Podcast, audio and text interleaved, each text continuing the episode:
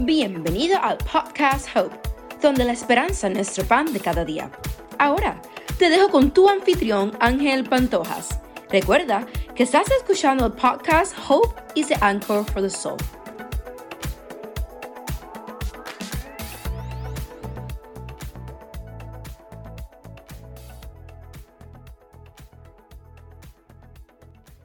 Afirmación de hoy. Es aquí donde reúno mis esperanzas y coraje desde lo más profundo de mí. Pregúntate, ¿me preocupo lo suficiente por los demás? ¿Cómo puedo ser una persona más empática? Y dejándote con la cita, sé que se hace algo difícil al descubrir cómo iniciar.